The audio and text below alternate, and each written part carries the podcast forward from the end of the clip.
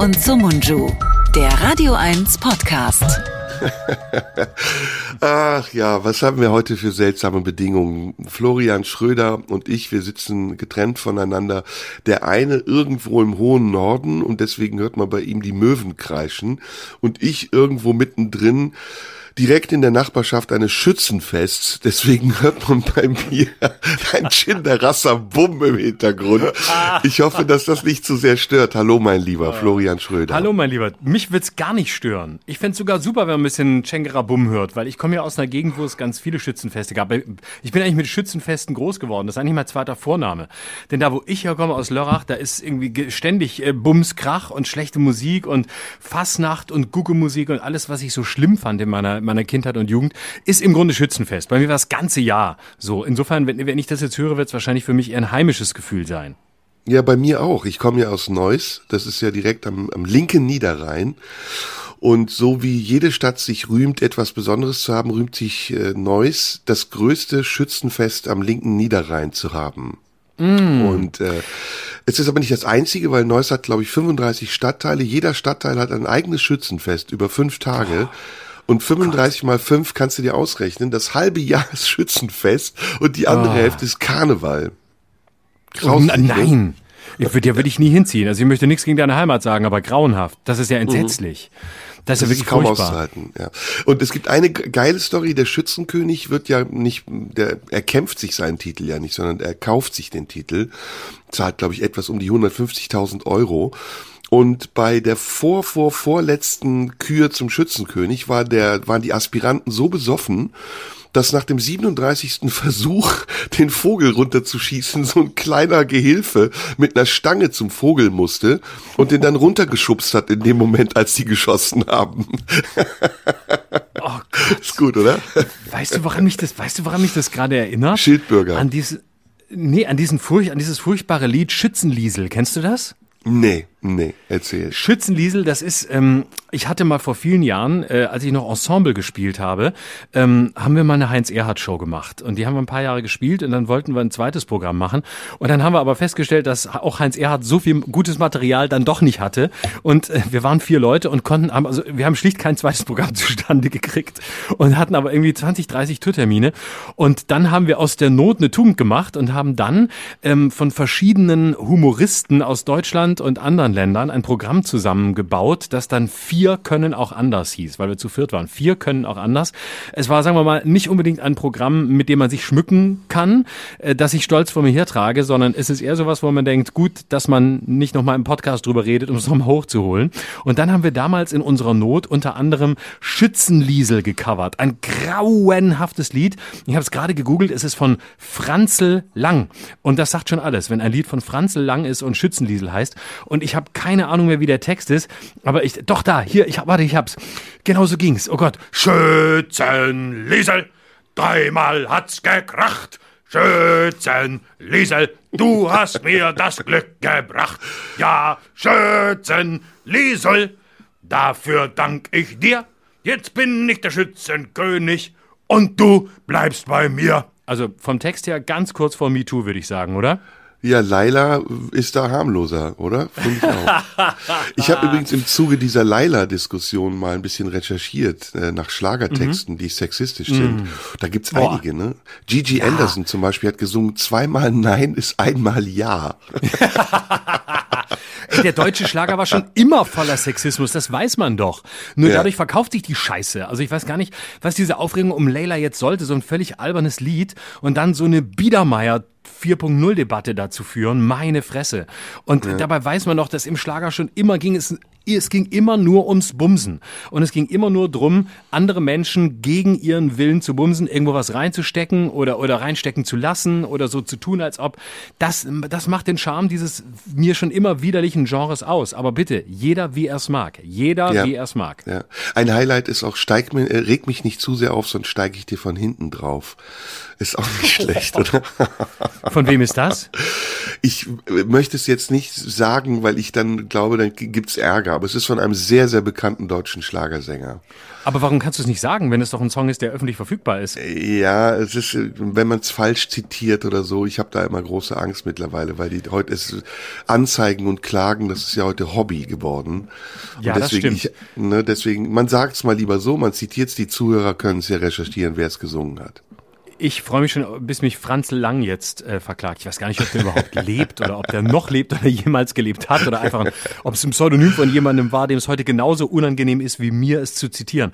Aber by the way, ähm, ich fand schon damals Henry Valentino und Uschi war ja im Grunde auch Ja. Sexismus. Im Wagen Absolut. vor mir fährt ein Junge. Ja, ja, das ist Rape. Ne, der will die, der will Ey. die vergewaltigen. Auf, auf, auf, Natürlich. Absolut. Ja, ja, klar. Natürlich, dagegen ist Genie von Falco geradezu harmlos. In, absolut. Und er will sie, er, es macht ihn an, dass sie Angst hat und so. Das ist ganz schlimm, ganz schlimm. Ja, ja, total. Ja. Man, man fragt sich, wo sind all die Moralwächter gewesen die letzten 30 Jahre? Die haben noch nicht gelebt. Auch Helene Fischer, ja, auch Helene Fischer, atemlos ist übrigens nicht ohne, ne? Das Mhm. ist eigentlich ein One-Night-Stand. Die, die geht raus, sucht sich jemanden, mit dem sie eine Nummer schieben kann und dann wird, äh, gibt's Halligalli. Das ist, das ist im Grunde genommen, also unmoralisch ist es vielleicht nicht, aber es ist sehr sexuell. Absolut. Ähm, und es ist tatsächlich äh, in den Helene Fischer Texten sehr häufig so, dass ähm, dass die Texte jetzt gar nicht so sehr sexistisch sind, aber sie spielt andauernd mit den Typen. Also in ganz vielen Songs kannst du das, das äh, nachlesen, dass sie immer diejenige ist, die entweder äh, Schluss macht oder ähm, die einen von der Bettkante stößt oder die ähm, die Typen scheiße findet. Jetzt kann man natürlich sagen, okay, das ist vielleicht auch besonders progressiv, aber in so einer Biedermeier-Attitüde kommt da andauernd so ein Ja und hier mache ich mich aus dem Staub und du bist mir ein bisschen zu blöd und da auch nicht. Also es ist auch nicht so ganz ohne. Klar, es geht gegen Männer und dann ist es natürlich okay, weil es von einer Frau kommt. Aber ich habe schon ein bisschen, also ich leide jedes Mal, wenn ich Helene Fischer Texte höre und denke, oh, wenn mich so eine Frau so behandelt, dann bin ich aber, da bin ich sehr lange sehr traurig. Ja, musste Florian Silbereisen sagen. Der hat das ja wahrscheinlich selber miterlebt. Aber ähm, naja, ist ja jetzt auch vorbei die Debatte. Der Song wird ja auch gesungen und er wird ja aus Trotz auch gesungen. Ich habe gesehen, Farid Bang hat ihn sogar auf irgendeinem Konzert mitgrölen lassen. Irgendwie auch gut, dass dann solche Sachen manchmal ihr Gegenteil erreichen. Und äh, schade, dass man dadurch die ernsthafte Diskussion darüber auf ein Level hebt, auf dem es nicht mehr wirklich funktioniert. Ja, komm, wir machen ein kleines Spiel. Ich lese dir ein paar kurze äh, Zitate vor aus ähm, im weitesten Sinne Schlagersongs und du tippst, von wem der Song ist. Soll ich machen? Ja, machen wir. Machen wir. Okay, aber nicht googeln. Achtung, geht los. Habt ihr Geschenke gemacht? Keins war gut genug. Ich hab nicht alles, doch fast alles versucht. Ich war sensibel, doch dir immer zu rau. Alles muss, alles muss raus. Ich habe überhaupt keine Ahnung, aber ich, ich rate mal Roland Kaiser. Nein. Frau oder Mann? Du kriegst, äh, Geschlecht war richtig. Oh, dann ähm, äh, Andy Borg. Nee. Ich, ich kenne ähm, nicht so viele Schlagersänger, das ist das Problem. Ich kenne nur drei oder ja, so. es ist gar nicht so ich. sehr Schlager. Jünger, jünger, wesentlich jünger, als du gerade denkst. Wesentlich jünger, Andreas Gabalier. Nee, nicht so schlimm. Also nicht, nicht ganz so Okay. schlimm. Nee, dann komm Kleiner- ich nicht drauf. Ich Tipp, passe. Äh, Ja, oder gib Tipp, mir er ist noch. nicht nur, er ist nicht, er ist, er ist nicht nur Sänger, er ist wirklich ein Multitalent und er ist auch äh, Schauspieler. Florian Silbereisen. Nein, jetzt sage ich Auch dir. nicht. Ja, wer? Nee, pass auf, jetzt kriegst du den letzten, letzten Tipp. Es gab mal ein Porträt über ihn im Spiegel, das eine unfassbare, ähm, ja, einige sagten, eine fast schon eine Beleidigung war. Aber man muss sagen, er hat es auch echt angeboten, weil er den, den Reporter des Spiegel wirklich bei allem dabei sein ließ. Und er hat dann, er hat ein, er hat ein Kind und irgendwie mit, mit seiner Ex-Freundin zusammen.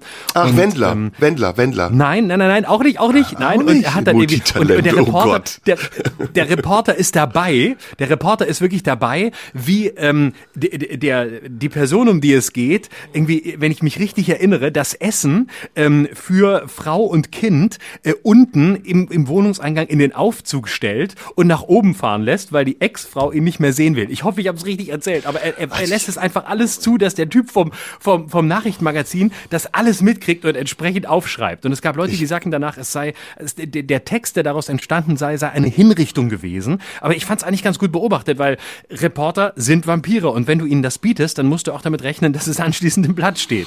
So, weißt du? Das kommt mir bekannt vor, die Story. Aber nee, ich komme nicht drauf. Ich passe. Wer ist es denn? Matthias Schweighöfer. Ach, Matthias Schweighöfer. Okay. Ja. Der ist ein Multitalent. Okay, keine Ahnung. Was kann er denn noch außer äh, grinsen und nackt durch das Bild laufen?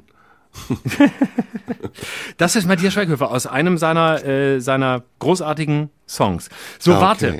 Ich habe ich hab noch, äh, noch, ein- darf ich noch ein oder zwei machen? Hast du Bock? Mach noch zwei, drei, ne? das macht totalen Spaß. Aber ich werde Okay. keinen erraten. Das ist, boah, gut, dass Okay. Jürgen König das nicht mitbekommt. Der hat mich ja jahrelang mit Quiz gequält und ich habe fast immer gewonnen. Damit hätte er mich sofort in die Knie gezwungen. Siehste? Und jetzt komme ich und jetzt komme ich und, und so, sofort finde ich die, die schwache Stelle. Okay, Ja, ja, weiter. absolut. Und ich vermiss dich, weil du Heimat und Zuhause bist. Weil bei dir mein Bauchweh aufhört. Das ist auf jeden Fall eine Frau. Vorsicht, Geschlechterklischee. Wegen Bauchweh? Wegen Äh. Nee, das, das hört sich nach einer? Frau an und das ist diese Frau von, von dem Trompeter. Kann das sein? Äh, äh, Stefan Mrons und wie hieß seine Frau? Stefan Mross?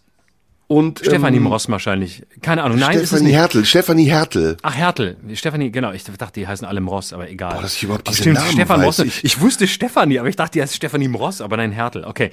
Ähm, gut. Falsch. Ähm, falsche Richtung. Auch falsches Geschlecht übrigens. Ach, wieder ein Mann? Okay, okay.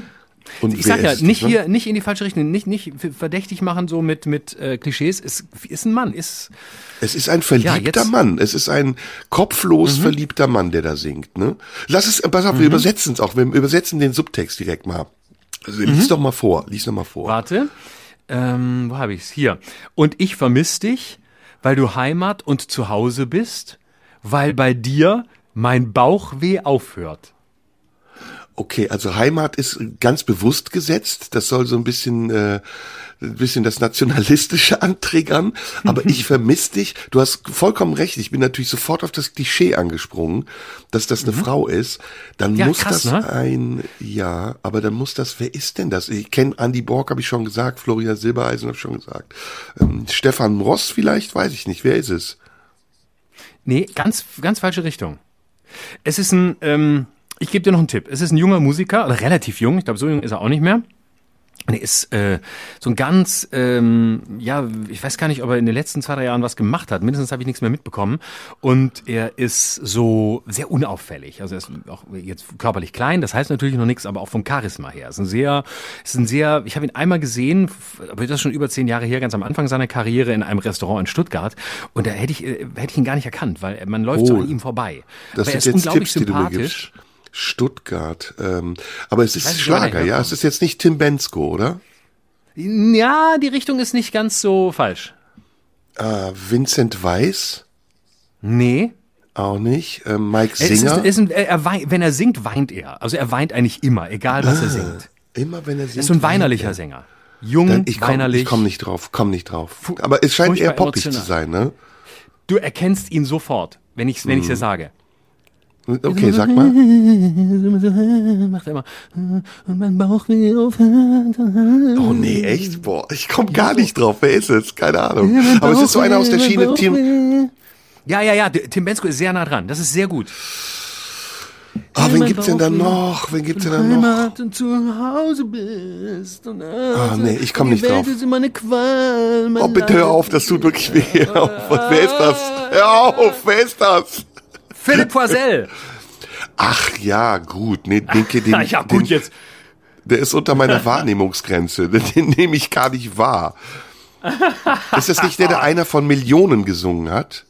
Warte, das muss ich kurz googeln, das weiß ich jetzt nicht. Nee, einer von Millionen von Sternen, das ist, doch, ist das nicht der eine von, von, äh, von Zweiraumwohnungen? Nee, Nee, warte, einer von Millionen Einer von Millionen von Sternen ist Zweiraumwohnung. Das ist aber ein schöner Song von Zweiraumwohnung. Nee, äh, einer von Millionen, warte, Hm. jetzt ist hier meine Software, warte, ich guck mal kurz im, im Handy nach. Einer von Millionen? Warte, lass mich, das muss ich Weil die jetzt, Zuhörer ähm, werden sich Die ärgern Einer von sich. Millionen. Ach so, einer von Millionen ist unheilig. Oh, Der hat einen bitte. Song gemacht, der hat einer von Millionen gemacht. Oh, unheilig. Aber ich wusste gar nicht, dass. Unheilig, dass Unheilig noch einen anderen Song gemacht hat, außer Wir waren geboren, um zu leben. Das ist das Ja. Einzige, was ich von ihm kenne. Ja, das ist das doch ein One-Hit-Wonder. Der hat doch nur, der hat doch einen Song, aber ist doch der Graf. Der hat doch einen Song gemacht und hat dann gesagt, das war jetzt meine Weltkarriere, ich zieh mich wieder Nee, zurück. nee, nee, Ich- der hat noch ein neues Album sogar gemacht vor zwei Jahren. Ernsthaft? Ja, ja. mhm. Auch Weißt du nicht besser als die anderen. Er hätte sich sparen an wen- können. Weißt du, an wen mich unheilig immer erinnert hat äußerlich? An diesen, an, An Graf Dracula. nee, ja, ja, ja, an an, an den lebendigen, an den lebendigen Graf Dracula und zwar an äh, Jan Becker. Kennst du den, diesen Magier? Ähm, der war auch. Der Ja, war ja, ja, auf Tour. kenn Der ich, hat- ja, ja. Der hatte vorne, der, und die sehen sich so ähnlich. Ich dachte immer, seit wann macht denn Jan Becker Musik? Und dann habe ich, Ja. ach nee, es ist unheilig. Aber die sehen sich unglaublich ähnlich. Aber jemand, der Koteletten hat und eine Glatze, das ist auch ein Stilbruch, oder? Ja. Der hat doch immer so ja, Koteletten schon, gehabt. aber, und aber äh, bei einer Glatze Koteletten, finde ich, ist so wie ein, wie ein Schnäuzer am Arsch. Also es ist so, Das ist ein schöner Vergleich. ich finde schon. Äh, Ja. Haare über dem Loch. Aber sag mal, ähm, wer ist denn, mach noch einen dritten, letzten dritten, komm. Okay. Warte, äh, lass mal gucken. Ich hatte ganz viele Themen heute, die ich mit dir besprechen wollte. Ich auch, ich auch, ich habe mega viele Themen. Das Dann kommt doch, doch, das beeilen, komm. ist doch nur der, ist doch nur das Warm-up hier, aber es ist ein, ist ein. Ist Machen wir heute wieder eine lange, lange Sendung. Ja, wir machen einfach so lange, wie wir Lust haben. Ähm, Ja. Der F- Song von Philipp Poisel übrigens, um das noch kurz zu sagen, damit er noch ein bisschen GEMA kriegt, für die, die reinhören wollen, um äh, dann wieder rauszuhören, äh, heißt Halt mich. Also ist eigentlich, von, Okay. ist eigentlich von Herbert Grönemeyer geklaut. Halt mich, oh, halt mich, oh, halt mich, oh.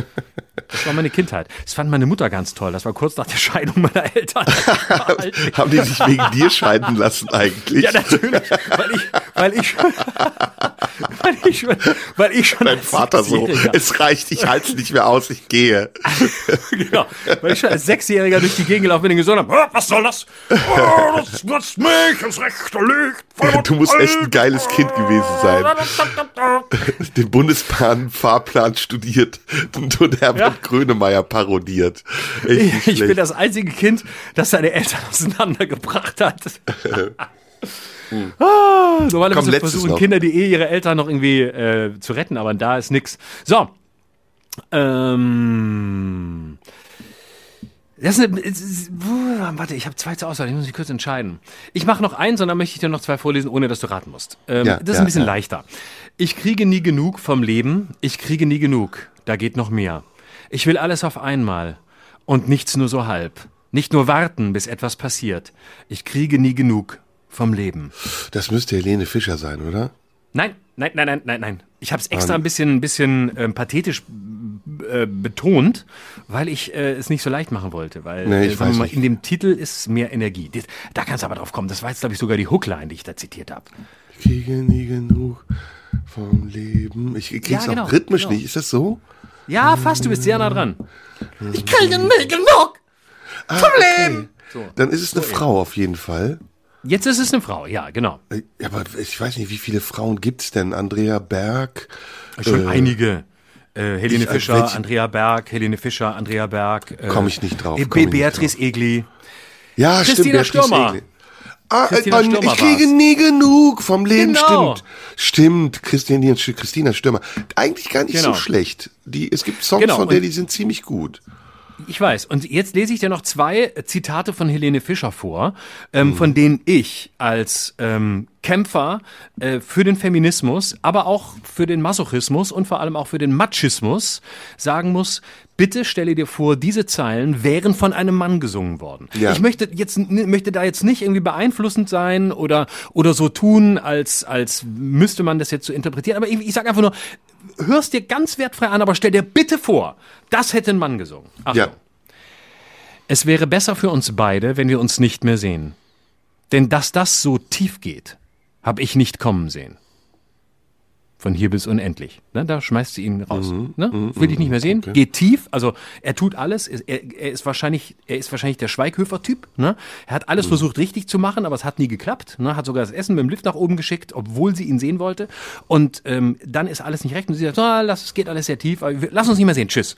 Ähm, also er hat sich echt bemüht, alles gegeben. und Bam. So weiter. Anderer Song. Der letzte Tanz in deinem Arm wird wie der erste sein. Wie damals sag ich heute Nacht, Schenk mir noch mal ein. Oh, echt? Oh. Aus dem Song Ewig ist manchmal zu lang von Helene Fischer. Stell dir vor, ein Mann würde singen, der letzte Tanz in deinem Arm wird wie der erste sein. Und wie damals sag ich heute Nacht, schenk ich dir noch mal ein. Was würde man sagen? K.O.-Tropfen und Orgasmus gleichermaßen? Ist beides gleichzeitig gemeint oder hintereinander oder also es ist ein Gebiet, wo ich als Mann sagen würde, würde ich mich nicht trauen. Würde ich, Ja, muss ich auch nicht, ja- würde ich mich aber auch nicht Ist ja trauen. Ansichtssache. Also beim ersten kann es ja auch sein, dass der Typ einen Makropenis hatte und sie deswegen nicht mehr mit ihm zusammen sein konnte. Das soll ja vorkommen, habe ich mir sagen lassen. Sehr unangenehm. aber dann geht, aber wenn der, wenn der einen Mini-Pimmel hat, geht's doch nicht tief. Da hat sie ihn gar nicht nee, gespürt. Makro, Makro, nicht Mini. Der Ach so, Makro. groß meinst du jetzt? Ja, ja, ich ja, konnte ja. Mikro und Makro noch nie unterscheiden. Schon im nee. VWL-Studium nicht. Mikro, Makroökonomie habe ich immer, durch- hab ich immer durcheinander geworfen. Elephantiasis, Elephantiasis, Ach so. also großes, übergroßes Geschlechtsteil, sehr unangenehm so. dann beim Geschlechtsverkehr und dann geht's natürlich auch zu tief. Das kann sein, dass sie das, das meint. ich, das kenne ich so gut. Das kenne ich so gut. Wenn du es Ah, empfängst die- oder wenn du es gibst. Ah, Ich habe hab's vergessen. ich hab's vergessen. Aber ich sag mal so, ich bin versatil, insofern kann es beides sein. Ne? Ich Das weiß es nicht gut, mehr genau. kommt-. So, jetzt pass auf, an. jetzt kommen, wir müssen jetzt Okay, loslegen. jetzt Wir- ernste ich Themen? habe sofort erste Thema. Und zwar haben wir letzte Woche, weil wir ja auch so wie heute am Sonntag aufgezeichnet haben, was wir niemandem verraten. Ich weiß, was kommt. Ähm, genau, haben wir versäumt oder wir konnten es nicht, da war die Entwicklung noch nicht so weit, in, Mhm. Ja. in eigener Sache zu kommentieren. Und zwar Ja. den phänomenalen, den spektakulären, den nicht zu erwartenden, den längst überfälligen Rücktritt unserer ehemaligen Intendantin Pamela, wie wir sie nennen, Patricia, Patricia Schlesinger. Endlich können wir sie gewissenlos und bedenkenlos Pamela nennen. Wir hatten, wir hatten die letzten Jahre immer Schiss, wenn wir es gemacht haben. Jetzt ab heute nennen wir sie nur noch Pamela oder Pamela, wie du sagst, was ich noch viel schlimmer finde. Pamela reimt sich auf Kamelhaar.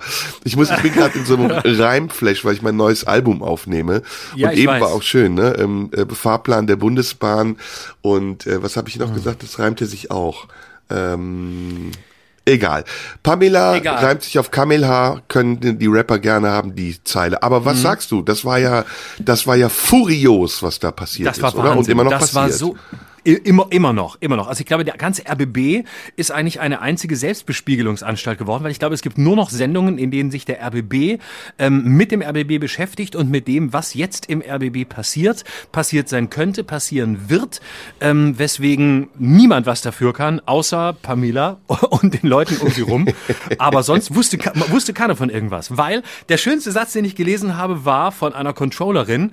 Achtung, warum hat man denn von all dem gar nichts gewusst? Also wie der 13. Stock des RBB, das Mar-o-Lago des RBB, also die Intendanz ausgestattet wurde, mit welch geil geöltem italienischem Parkett, welche geilen Blumen aufgestellt wurden und so.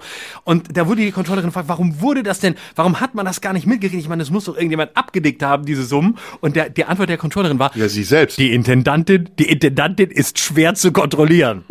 Oh, echt, boah.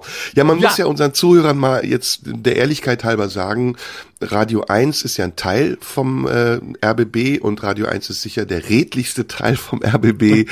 Ich glaube Ähm, auch, der, der einzig Wichtige und der einzige, den man kennt. Der einzige, den man kennen will, vielleicht auch sogar, wenn man sich den Rest Genau. des Programms anguckt. In dem du ja Genau. manchmal auch auftauchst. Du kennst dich da ja bestens aus. Aber Genau. Wir müssen alle halbe Jahre um unser Honorar verhandeln.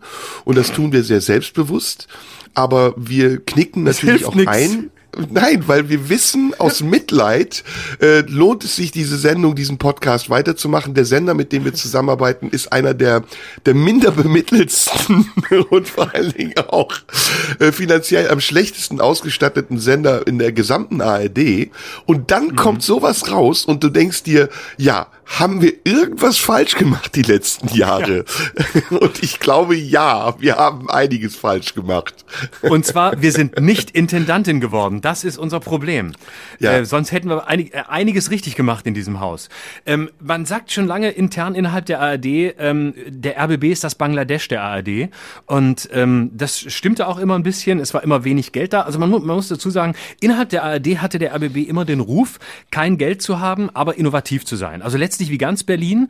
Ähm, man hat nichts, ähm, man, man will auch eigentlich nichts, aber dafür, dass man nichts hat und dass man auch gar nichts wollen kann, weil man so wenig hat, dafür will man das Maximum. Und deswegen wusste man immer, im RBB kann man relativ unkontrolliert, wie man an uns beiden gemerkt hat, sehr viel machen, sehr viel ausprobieren. Man wird Für wenig gesendet, Geld. Für wenig Geld, aber man wird gesendet und die Verantwortlichen merken erst immer danach, wenn es zu spät ist, dass das passiert ist, was man schon vorher hätte ahnen können. Da besprechen wir Ja. aus eigener Erfahrung, was genau war, wissen wir nicht. Aber insofern haben wir dem RBB und auch Pamela hier sehr viel zu verdanken. Ähm, weil das ist so hier nur möglich. Woanders wird alles zehnmal abgenommen und 20 Mal nochmal redigiert. Hier macht man einfach und man sagt, wenn es gesendet ist, gucken wir, wie es ankommt. Ja. Ja, aber das ist ja ein anderes Thema. Das ist ja das, das, das inhaltliche Thema und da haben wir ja schon häufiger gesagt, sind wir ja auf einer sehr sicheren und guten Seite mit unserem Programmchef Robert Skopin oder dem Senderchef Robert Skopin, ähm, der ja sich sehr loyal verhält und auch sehr offen ist für diese Form von Podcast und Form, die wir hier etablieren und etabliert haben. Das andere ist aber, und das wundert mich wirklich sehr, dass da eine ähm, Empfängerin öffentlich-rechtlicher Gelder so skrupellos und verantwortungslos äh, damit umgeht und dann aber auch noch, wenn es rauskommt, noch nicht mal einsichtig ist und sagt, ich räume jetzt meinen Posten, ich verzichte auf Abfindungen, sondern in die Gegenoffensive geht und sich äh, als Ziel einer Verschwörung betrachtet, was ich, was ich eigentlich noch viel schlimmer finde. Und sollte Ja. sie jetzt doch ähm, trotz aller, trotz aller Nachrichten und voreiligen Entscheidungen ihr Amt behalten und wir jetzt diese Sendung gemacht haben, dann bin ich ziemlich sicher, dass wir sie innerhalb der nächsten fünf Wochen nicht mehr haben werden. Aber trotzdem muss das mal gesagt werden. Also gerade ähm, bei den öffentlichen rechtlichen, öffentlich-rechtlichen Sendern, die unter massivem Beschuss ja auch der, der ähm, Menschen stehen, die Rundfunkgebühren zahlen, ist es ja noch viel sensibler. Dieses ganze Thema um, um äh, Verwendung der Gelder und Einsatz der Gelder und dass es da keine Kontrollinstanzen gibt, dass es da nicht irgendeine Aufsichts, eine Aufsichtsbehörde gibt, die sagt, Moment mal, einen dicken Audi A8 mit, mit Massagesitzen und auch noch einen italienischen Fußboden und da auch noch ein Essen und hier auch noch das, das wundert mich. Und deswegen sage ich, wir hätten vielleicht doch zwischendurch ein bisschen mehr über die Stränge schlagen sollen. Wir sind ja demnächst im Tippi, können wir ja jetzt mal als kleine Werbung auch sagen, wann am 10. September, glaube ich, ne? An deinem 12. Geburtstag. September. An, An deinem Geburtstag, Geburtstag. auch noch, genau. Ja, An meinem Geburtstag. Und wir Ja. werden uns nicht, wir werden uns nicht lumpen lassen. Wir erwarten vom RBB, dass mindestens ein kleiner Teil des Vermögens von Pamela Schlesinger in unserer Umkleide aufgetürmt wird und wir uns Absolut. dort er, laben und erfreuen können an Kaviar, an Champagner und drei nackten Tänzerinnen, äh, wahlweise bi oder androgyn oder genderneutral. Aber wir wollen das ab jetzt haben, sonst wird die Sendung, der Podcast nicht mehr gemacht. Ich hätte gern so ein Stück, so ein Stück vergoldetes Fleisch, wie, war das? Franck Ribery damals, glaube ich? Ne? Das, das, so- sowas hätte ich gerne. Das wär, wär, wäre für mich angemessen als, Ja. als äh, Flexitarier, der nur dann Fleisch isst, wenn es Gold drauf gibt. Ähm, ja, also lass es uns mal vielleicht ein kleines bisschen ordnen. Also das, was du sagst, äh, warum hat es eigentlich keine Kontrollinstanz gegeben? Der Punkt ist ja, es gibt ja zwei Kontrollinstanzen. Es gab den Rundfunkrat und es gab den Verwaltungsrat. Aber der Verwaltungsratschef, Wolf-Dieter Wolf wiederum, war ja leider häufiger auch mal bei äh, Pamela zum Essen und die kannten sich ja sehr gut, denn das ist ja ähm, ein bisschen das Zentrum der Affäre, weil Wolf-Dieter Wolf ist zugleich der Chef, der, der Aufsichtsratschef, wenn ich es richtig sage, mindestens, oder der Chef der Messe Berlin und ähm, ist gleichzeitig der, der Verwaltungsratsvorsitzende des RBB gewesen, also das höchste Gremium, das auch die Intendantin wählt, weswegen die Intendantin in diesem Fall auch mit dem Verwaltungsratschef Wolf-Dieter Wolf ihr beträchtlich gestiegenes Honorar, ihr Salär ähm, auf direktem Weg verhandelt hat. Und der Rest wurde im Grunde nur abgenickt. Und ähm, der Verwaltungsratschef Herr Wolf ist eben so eine klassische Westberliner Karriere. Der kam irgendwann in den 70ern aus Norddeutschland nach Berlin, ist ein Immobilientyp, hat auch viel, viele Häuser gebaut, sollte ja auch das neue digitale Medienhaus des RBB bauen, das für sehr viel Geld geplant war. Und der, ja, hat äh, letztlich das gemacht, was ähm, Pamela wollte, weil die sich eben gut kannten, hat auch Beraterverträge oder soll, muss man ja korrekterweise sagen, weil juristisch ist noch kein Urteil gesprochen, ähm, soll auch ähm, dem Ehemann von äh, Patricia Schlesinger Schlesinger, dem früheren Spiegeljournalisten Gerhard Spörl im Ruhestand, Beraterverträge gegeben haben für doch üppige fünfstellige Summen nach allem, was man weiß. Ähm, da äh, war er auch Coach äh, bei, bei der Messe. Äh, da hat er in verschiedenen Funktionen gearbeitet. Also da ist einfach sehr viel Filz. Also ähm, sehr viel unter der Hand gelaufen. So, wir machen hier die Deals untereinander und die Mühen der Ebene, ähm, die können wir uns eigentlich sparen. Also so ein bisschen wie die SPD gerne drauf wäre, wenn sie nicht immer die Basis befragen müsste. Das hat man hier umgesetzt und deswegen gab es so richtig keine, so richtig keine Kontrollinstanz mehr. Und das Erstaunliche ist ja, ähm, neben den vielen verschiedenen Skandalen, die sich da jetzt ähm, zeigen und die sich da ähm, langsam auch äh, am Horizont abzeichnen als ja offensichtlich ähm, ganz, ganz abgründige Seite von Pamela Schlesinger, ähm, die ich eigentlich immer äh, ja für eine ziemlich gute Intendantin gehalten habe. Ich hatte immer den Eindruck, dass die, die, dieses Haus den RBB wirklich bewegt. Vorher war sehr viel Stillstand, vorher äh, war äh, wenig Innovation. Sie hat ähm, ein neues. Kennst du ihre Vorgängerin noch? Dagmar Reim, natürlich, ja. Ich war sogar mal bei Dagmar Reim im Büro. Ich kenne sogar diese Chefetage. Ich erinnere mich nur an die bunten Surkamp-Bände, die da nach Farben geordnet, so in, in Regenbogenfarben damals äh, neben dem Stuhl äh, standen, in dem ich saß. Ansonsten war das ein ziemlich schmuckloser Bereich. Und man muss sagen, der RBB galt damals als nicht besonders innovativ. Und das hat äh, Pamela schon geändert. Also jenseits jetzt von schönen Kissen mit äh, Stolz und kantig oder wie sie heißen und bloß nicht langweilen, was ein geiler Slogan ist, der noch immer immer äh, oben im Berliner Hauptbahnhof prangt, wie ich gestern sah, ähm, hat sie ja schon äh, eine neue Bewegung in dieses Haus gebracht und hat dafür gesorgt, dass, dass mehr Projekte angestoßen wurden. Und man dachte eigentlich, das ist eine versierte Journalistin. Die kam vom NDR, die war Panorama-Chefin, also das Magazin, was genau diese Skandale, wie sie ihn jetzt an der Hacke hat, eigentlich aufklärt. Genau sowas hat sie jahrelang gemacht. Sie war Südostasien-Korrespondentin. Das ist das Höchste, was man kriegen kann im Öffentlich-Rechtlichen, sodass man eigentlich dachte, da kommt wirklich eine veritable Kompetenz, die alles mitbringt, was man braucht, um so einen Managementjob gut zu machen. Und dann macht sie das. Und ähm, das, ich habe das lange nicht zusammengekriegt. Also ich glaube mittlerweile, ähm, es langsam zu verstehen, aber am Anfang muss ich sagen, war ich wirklich schockiert. Ja, gut, äh, klar, war ich auch, oder was heißt schockiert, äh, minder überrascht, würde ich jetzt mal sagen. Aber ähm, wir beide kennen das doch. Also es gibt doch einen bestimmten äh, Grad der des Ruhms, der dann ganz nah an der Korruption ist oder an der Korrumpierbarkeit. Und manche Leute stolpern dann in diese Falle und nehmen und ähm, wenn es auffällt, wundern sie sich. Und andere Leute bleiben standhaft. Es ist, es ist ich kenne das aus der Politik, ich kenne das aus der Gesellschaft, ich kenne das aus der Kunst und Kultur. Also das da stehen sich ganz viele Leute nichts nach, die jetzt den moralischen Zeigefinger heben. Ich finde das ist das eine. Das andere, was ich eben viel schlimmer finde, und natürlich gibt's Kontrollinstanzen, wie du gerade gesagt hast, den Rundfunkrat und Leute, die dafür zuständig wären. Was ich viel schlimmer finde, ist, dass das passieren konnte, ohne dass diese Instanzen gegriffen haben. Also wie kann man, wie kann man Bestellungen in derartiger Höhe abgeben? Wie kann man in, äh, unauffällig ein Auto in dieser Luxusklasse fahren? Wie kann man ähm, ähm, Belege einreichen über Tausende von Euros, ohne dass irgendjemand jemand irgendwann sagt, hey, da ist was faul dran. Das wundert mich eben. Aber es scheint so zu sein, wie du es gesagt hast. Wahrscheinlich sind da noch einige Leute mehr involviert, die aus Angst davor, dass es auffliegen könnte, stillgehalten haben und die jetzt vielleicht äh, entweder weil sie sich äh, äh, sicher wähnen, sagen, ja, da wurde wurden Fehler gemacht oder weil sie beteiligt waren, sagen, ich halte mich da lieber raus. Auf jeden Fall glaube ich, dass das Ding noch nicht zu Ende ist und das wird noch weiter implodieren sein und da werden noch weiter Sachen rauskommen. Am Ende wird rauskommen, was wir hier für diesen Podcast bekommen und dass wir immer gelogen haben, dass wir unterbezahlt seien. Aber bis dahin haben wir noch ein bisschen Zeit und treiben hier noch unser Unwesen. Ja, und äh, man muss man muss schon sagen, es ist eine es ist natürlich auch ein, ähm, ein, ein perverses System, wenn am Ende sich zeigt, äh, dass du Boni dafür bekommst, dass du Sparziele einbehältst, äh, einhältst und gleichzeitig eben äh, zu Hause guter guter freudscher Versprecher übrigens, guter freudscher Versprecher. ja, ja, genau, einbehältst. genau, genau. Mhm. Und äh, zu Hause machst du machst du große Party, die du dann über den über, über den RBB abrechnest und so. Und ähm, ich ich finde schon, dass also ich will es mal von der von der Psychologie psychologischen Seite äh, angehen. Ich glaube tatsächlich, dass das ein, ein, Phänomen ist, was weit verbreitet ist. Es ist ein Phänomen, was ähm, in der Kunst weit verbreitet ist, aber auch, auch in der Politik. Ähm, es gibt einfach ab einem gewissen Moment sowas wie ein Höhenrausch. Und es ja. gibt ab einem gewissen Moment ähm, bei bestimmten Charakteren, die solche Positionen So ein Gefühl anstreben. der Unantastbarkeit. Genau.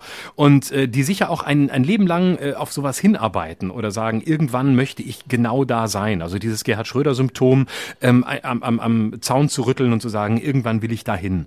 Und dann gibt es so einen Moment, wo sie ähm, glauben, ja, un, sowas wie unantastbar zu sein oder wo sie den Eindruck haben, dass sie unverletzbar sind und äh, dass sie jetzt endlich ähm, wie in so einer Kleinbürgerattitüde ähm, glauben, jetzt äh, sind all die da unten, die ganzen Neider, ähm, die ganzen Feudalismus. Leute, die, das ist feudalistisch. Genau, die ganzen Leute, die mir immer Steine in den Weg gelegt haben, ähm, die sind jetzt weg und jetzt, jetzt herrsche ich.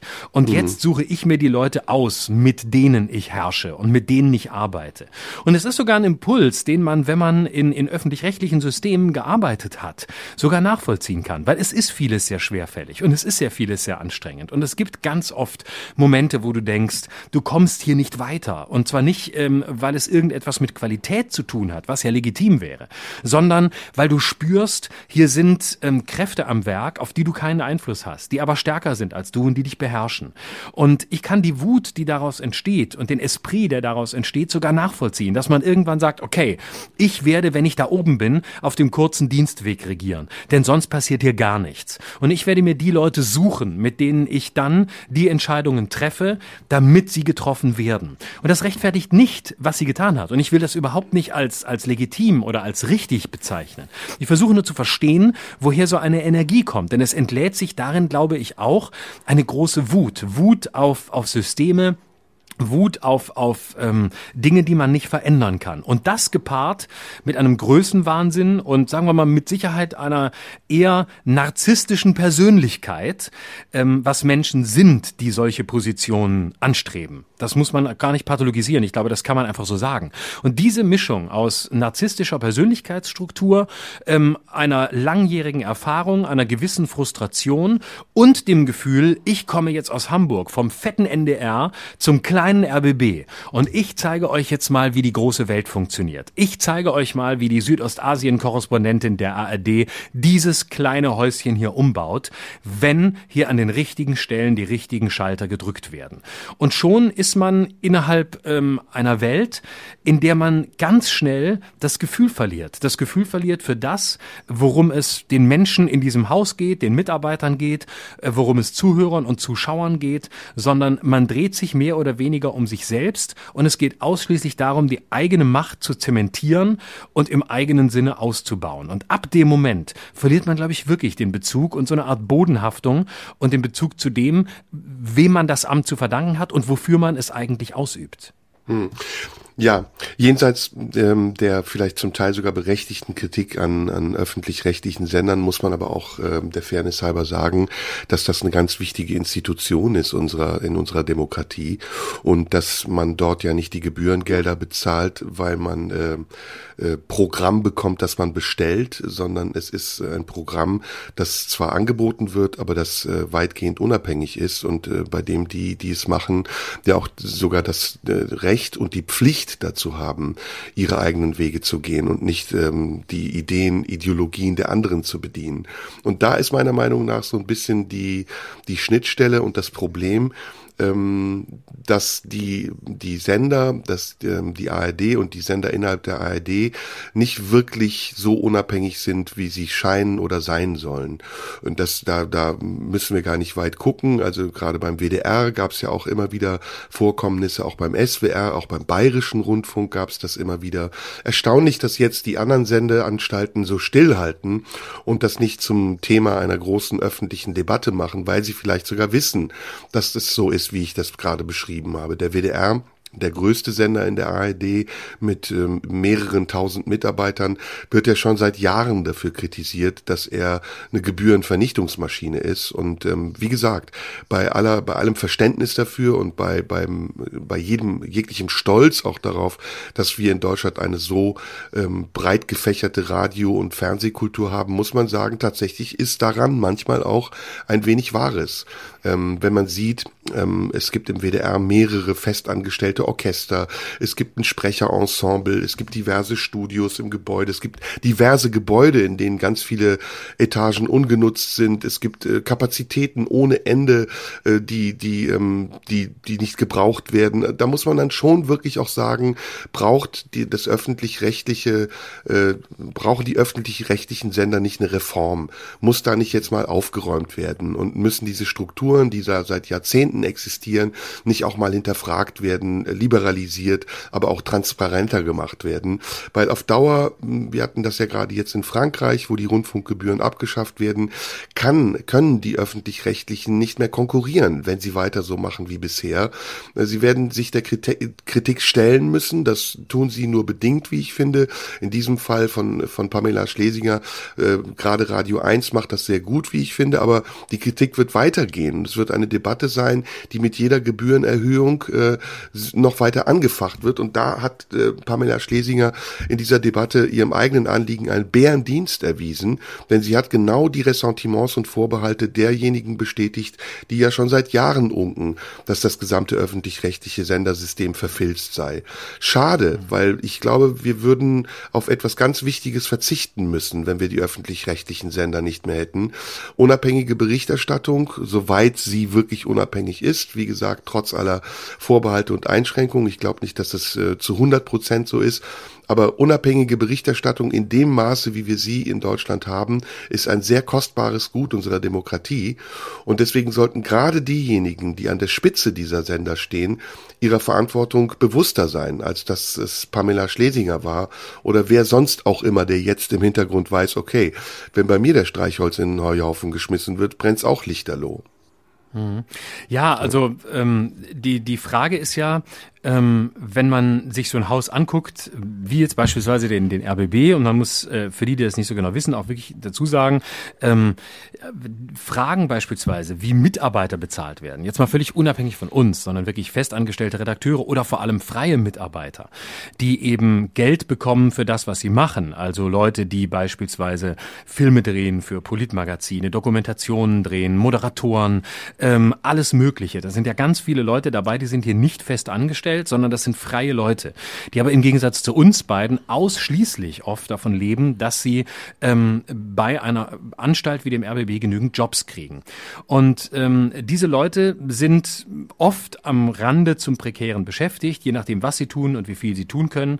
Und gerade beim, beim RBB ist es so, dass sie eben relativ schlecht bezahlt werden. Das ist nicht die Schuld des RBB, das liegt daran, dass ähm, der RBB eben ein Sender ist, der äh, mit Berlin und Brandenburg ein Einzugsgebiet hat, das ähm, recht klein ist, ähm, wo relativ wenige Menschen leben. Deswegen zahlt der RBB schlechter insgesamt als andere ARD-Anstalten. Schlechter beispielsweise als der WDR, der die größte Anstalt ist, weil es das bevölkerungsreichste Bundesland ist.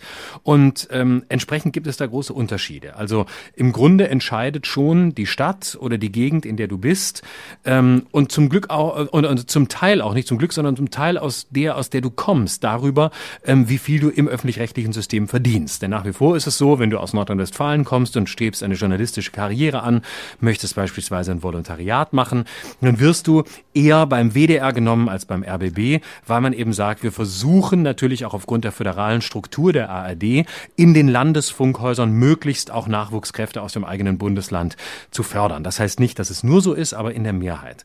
Und beim RBB ist es eben so, dass du eher weniger verdienst als beispielsweise beim WDR. Das gilt für alle.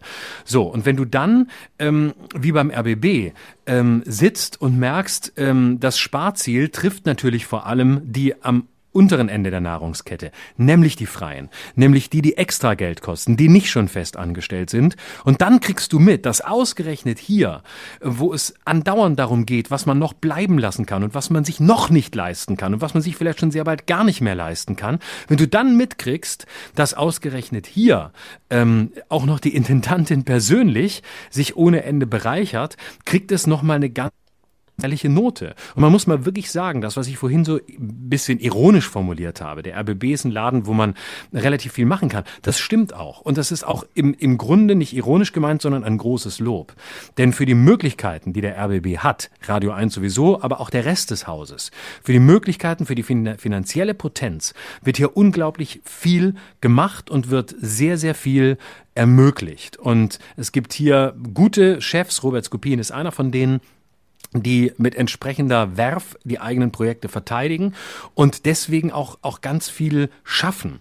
Und das vor dem Hintergrund von wenig Geld. Da gibt es Anstalten, die ich kenne, die viel mehr Geld haben und dabei bedeutend weniger kreatives Potenzial haben. Was übrigens auch für die Mitarbeiter des RBB gilt. Ich habe immer den Eindruck gehabt, die meisten, so gut wie alle, die ich kennengelernt habe, vom Techniker über, über Lichtleute, Aufnahmeleiter, Assistenten, Redakteure, haben eine, eine ungeheure Motivation ähm, und sind äh, gut drauf, unterstützen dich ähm, und äh, sind nicht jemand, äh, der bremst, sondern eher der er denkt, geil, es passiert hier was, wie schön, dass jemand was macht. Und äh, das finde ich beim RBB besonders, auch anders als bei anderen ARD-Anstalten. Deswegen muss man auch diese Affäre unbedingt trennen vom öffentlich-rechtlichen System, ähm, weil die Leute, die da arbeiten, die für dieses System arbeiten, die haben nichts zu tun mit dem, was Leute wie Schlesinger angerichtet haben. Äh, die sind nicht Teil des Filzes, die sind nicht Günstlinge, im Gegenteil, das sind die, die davon eher benachteiligt werden, die drum streiten müssen, ob sie hier einen neuen Kopfhörer bekommen oder ob sie ein neues Mikrofon bekommen oder ob sie ein neues Produktionsstudio kriegen oder ob sie ihre Arbeit überhaupt überhaupt erledigt kriegen unter den Bedingungen, die vorherrschen. Deswegen darf man hier nicht das Kind mit dem Bade ausschütten und zu sagen, ja, so sind sie halt die öffentlich-rechtlichen. Und trotzdem äh, mindert das nicht deine Kritik, nämlich, dass es innerhalb dieses öffentlich-rechtlichen Systems natürlich einen dringenden Reformbedarf gibt und dass ganz viele dieser Institutionen, Verwaltungsrat, Rundfunkrat, die mal ursprünglich kontrollierend eingesetzt werden oder wurden, ähm, letztlich ja sich überlebt haben, nicht mehr zeitgemäß sind. Man darf ja nicht vergessen, vergessen, der Rundfunkrat ist eine Institution, die geschaffen wurde, ähm, weil man gedacht hat, ähm, wenn der Führer zurückkommt, dann kommt er über den, dann, dann kommt er über den Bundesrat zurück und wird sich die öffentlich-rechtlichen wieder krallen und einen neuen Volksempfänger draus machen. Das war mal der Geist. Und das war auch eine Idee, aber mittlerweile sind Rundfunkräte eben oft diejenigen, die das abnicken, was der Intendant oder die Intendantin will. Oder wie vor einigen Jahren beim ZDF, es sitzt eben die Politik drin und versucht Chefredakteure wie damals Nikolaus Brender loszuwerden, Roland Kochs Werk übrigens, ähm, weil er ihnen zu kritisch ist. Also das sind alles Dinge, wo man wirklich ansetzen kann und wo man sagen muss, man muss sich angucken, wie kann dieses System so zukunftsfähig gemacht werden, dass die was zu sagen haben, die es empfangen, die es nutzen und, vor, und, und auch die, die darin arbeiten.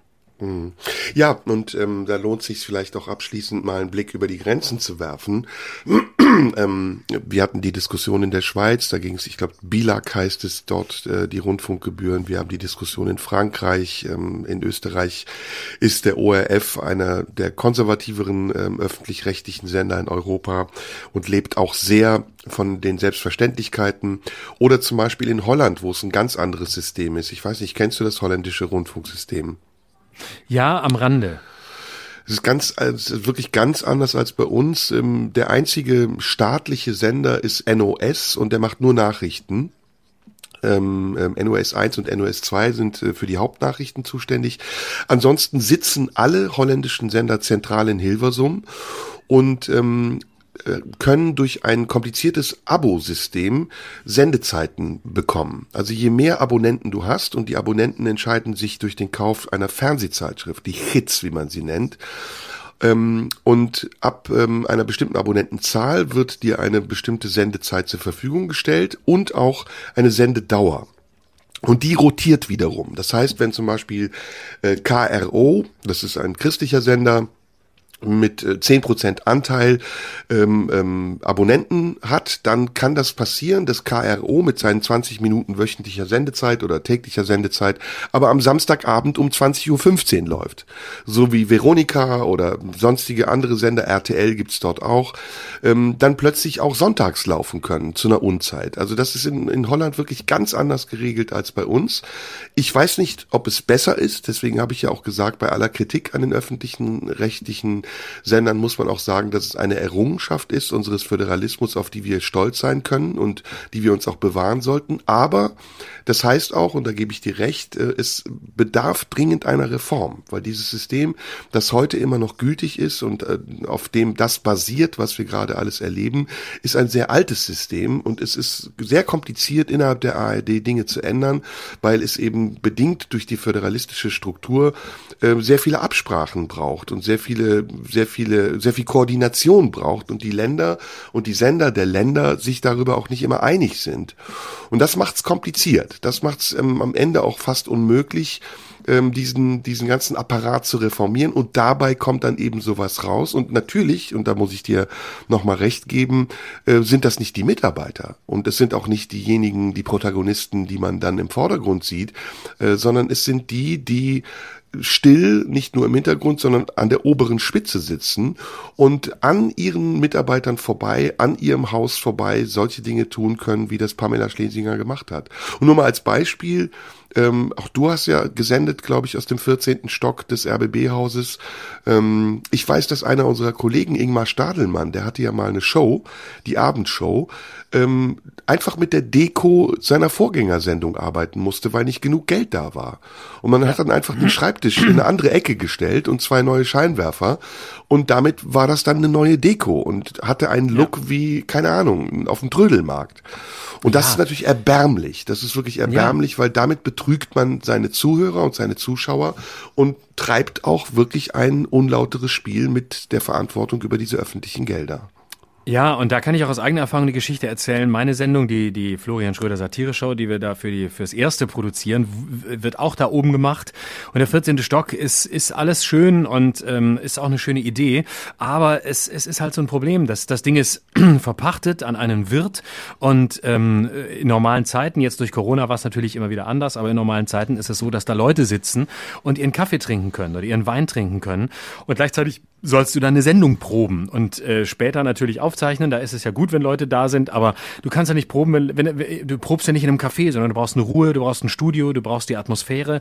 Und ähm, wir haben dann oft gesagt, ja, wie sollen wir das denn machen? Es ist einfach nicht ausgegoren. Was, was will, will man denn jetzt? Ist es jetzt ein Studio, ähm, in dem man eine Sendung produziert mit Blick über ganz Berlin? Abgesehen davon, dass es so gebaut ist, dass die Regisseure den Blick über Berlin quasi gar nicht einfangen können.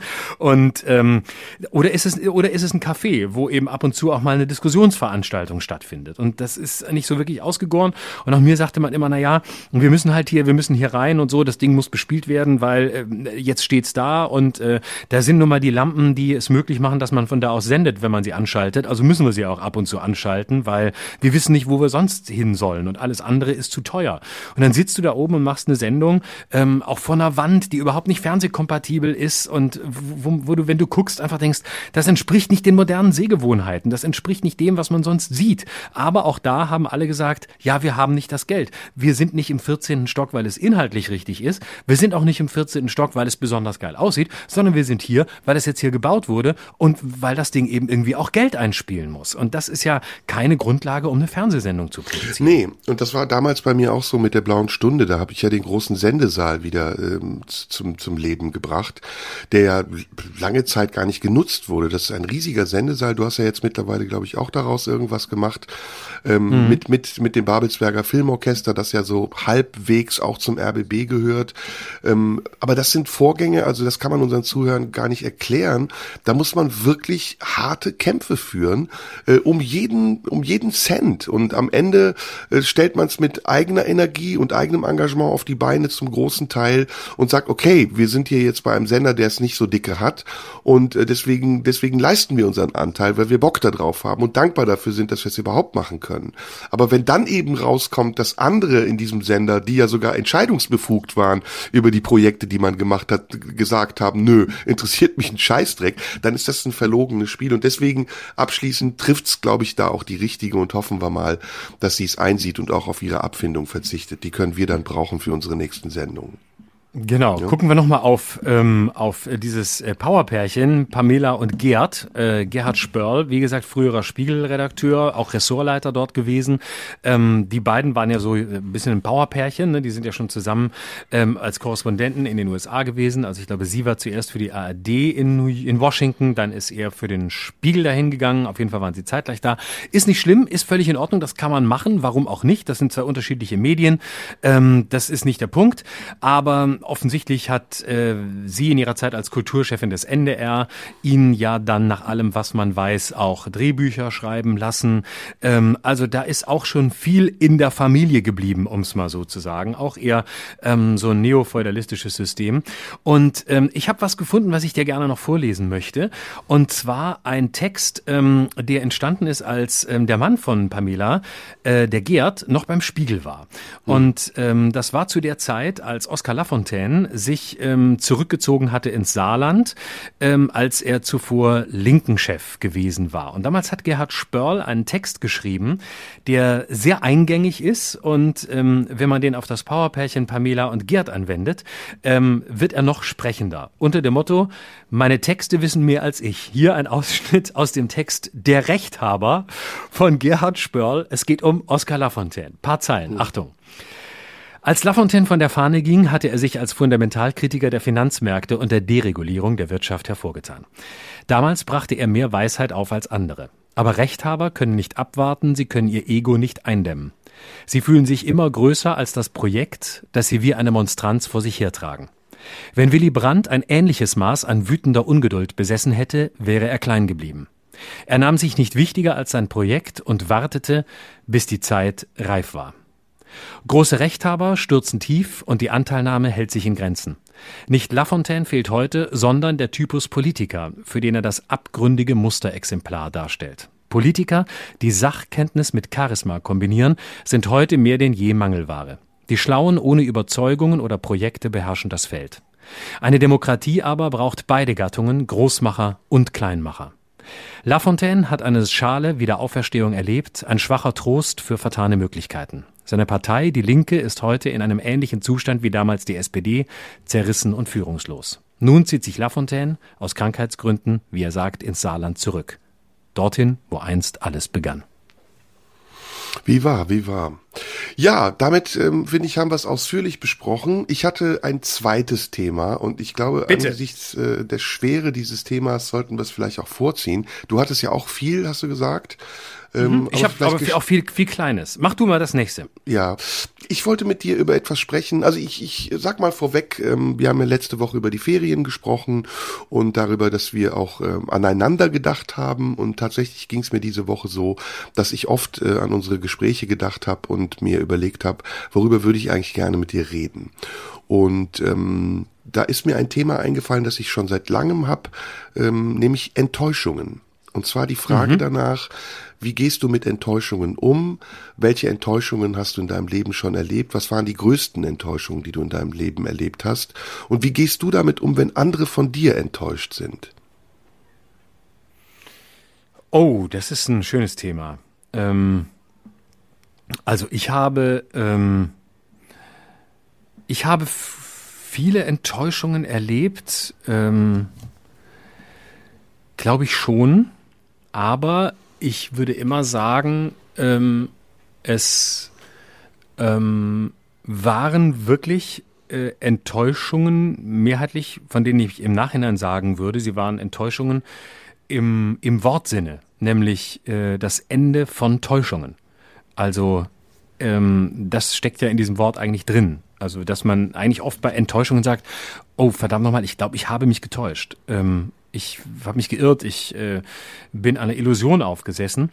Und ich würde sagen, ganz viele Enttäuschungen, die ich erlebt habe oder wo ich enttäuscht war oder wo ich dann auch häufig sehr gekränkt reagiert habe, weil ich enttäuscht wurde, bei ganz vielen von denen würde ich im Nachhinein sagen, das ähm, waren aber Dinge, wo ich mich getäuscht habe, also wo ich mich verrannt habe, wo ich geglaubt habe, ähm, etwas sehen zu können, was nicht da war. Und ganz oft waren es auch, glaube ich, Enttäuschungen, bei denen ich der Täuschung er erlag, ähm, mich für größer, wichtiger und bedeutender zu halten, als ich eigentlich bin. Und äh, dann brachte man mich äh, von außen durch eine scheinbare Enttäuschung doch schnell wieder auf den Boden der Tatsachen. Also insofern assoziiere ich mit dem Begriff Enttäuschung auch ganz vieles, wofür ich mir selbst auch die Verantwortung geben würde. Ähm, ich muss mal gucken, ob mir noch was einfällt, wo ich konkret enttäuscht worden bin. Das gab es sicher ja. auch. Ähm, was war denn die größte Enttäuschung in deinem Leben? Boah, ich weiß es gar nicht. Ich, ich überlege schon, wenn ich die, wenn ich die wüsste, hätte ich sie schon direkt äh, rausgeplärrt, aber ähm, ich Die Trennung deiner Eltern?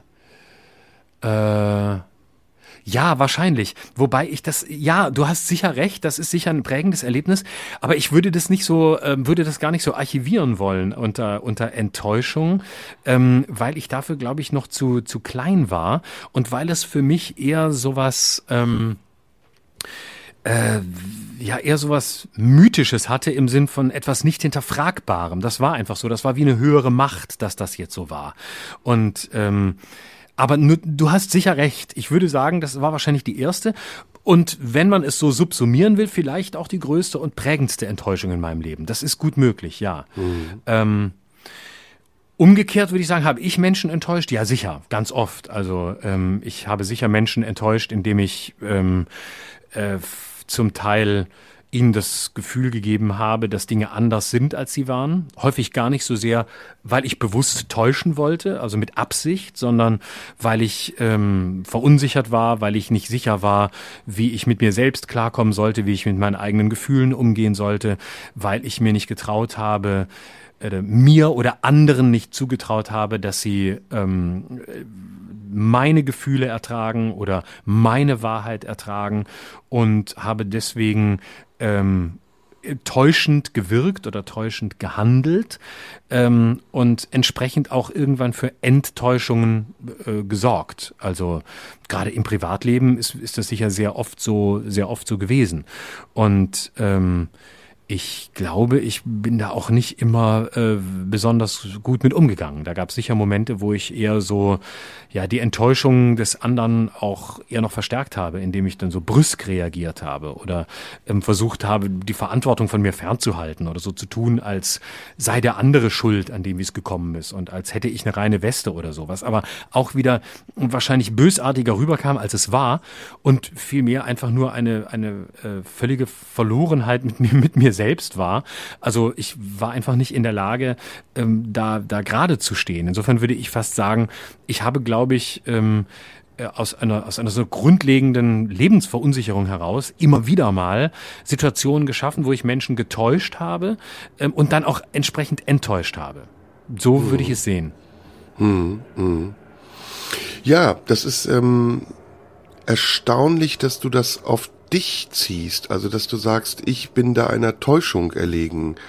Ähm, und nicht der andere hat mich wissentlich getäuscht, weil ähm, auch das ist natürlich möglich, weil das eine wechselseitige Geschichte ist, in der äh, beide Teile oder mehrere Teile wie bei einer Familie sicher daran beteiligt sind, etwas aufzubauen an Erwartung oder etwas zu geben und es dann wieder wegzunehmen und zu enttäuschen mhm. oder eben die Erwartung nicht zu erfüllen. Aber ich ah, ja. kenne das. Hm, was wolltest du sagen? Bitte. Darf ich noch ein Beispiel nennen? Natürlich, sehr ein, gerne. Ein kurzes? Bitte. Okay, dann, dann will ich, dann will ich auch gleich dich noch, noch mehreres dazu fragen. Ähm, aber mir fällt ein konkretes Beispiel ein, wo es so war. Ähm, und äh, das zeigt vielleicht so die, die, die ganze Bandbreite. Ich habe ganz am Anfang als ich sehr jung war, so 26, 27, ähm, bekam ich meine erste Fernsehsendung, wirklich super früh ähm, im SWR. Die hieß Schröder, die gab es sechsmal im Jahr, die lief im dritten Programm und äh, das sollte eine Late-Night-Show werden. Und ich habe die bekommen ähm, und die meine damalige Redaktionsleiterin beim SWR sagte, ah, ich, ich kann das nicht, ich kann so eine Show nicht aufs Gleis setzen, mir fehlt da die Erfahrung, ich würde da jemand mit dazu holen. Und dann holte sie einen externen Producer, ähm, mit dem ich mich sehr, sehr gut verstand und ähm, in dem ich auch so, ein, so einen Anspielpartner Partner sah. Also wir haben auch die Sendung zusammen vorbereitet, auch inhaltlich, haben viel zusammen gemacht und ähm, ja, das war auch ein freundschaftliches Verhältnis und haben auch über Privates geredet. Das war einfach so, dass ich dachte, wow, das ist wie ein guter Freund, mit dem ich auch sehr gut zusammenarbeiten kann. Und äh, das lief eine Weile ganz gut und irgendwann ähm, gab es äh, schwierige Bedingungen und äh, dann habe ich gesagt, ich will die Sendung nicht mehr machen und habe sie aufgehört. Und ähm, dann habe ich danach erfahren, ähm, dass äh, der Mann, der Typ, mit dem ich damals zusammenarbeitete, der Producer, ähm, dem Sender immer gesagt hat, ja, also ähm, wenn es mich nicht gäbe, gäbe es die Sendung nicht. Ihr müsst euch vorstellen, der Schröder ist zwar jung, der will ganz viel, aber der ist stinkend faul, der macht gar nichts, der will eigentlich nur glänzen, der will vor der Kamera stehen und sonst gar nichts. Wenn ich hier nicht wäre, entstünde kein Text. Was nachweislich nicht stimmte, weil ich wirklich sehr engagiert war. Ich habe das als meine Lebenschance gesehen.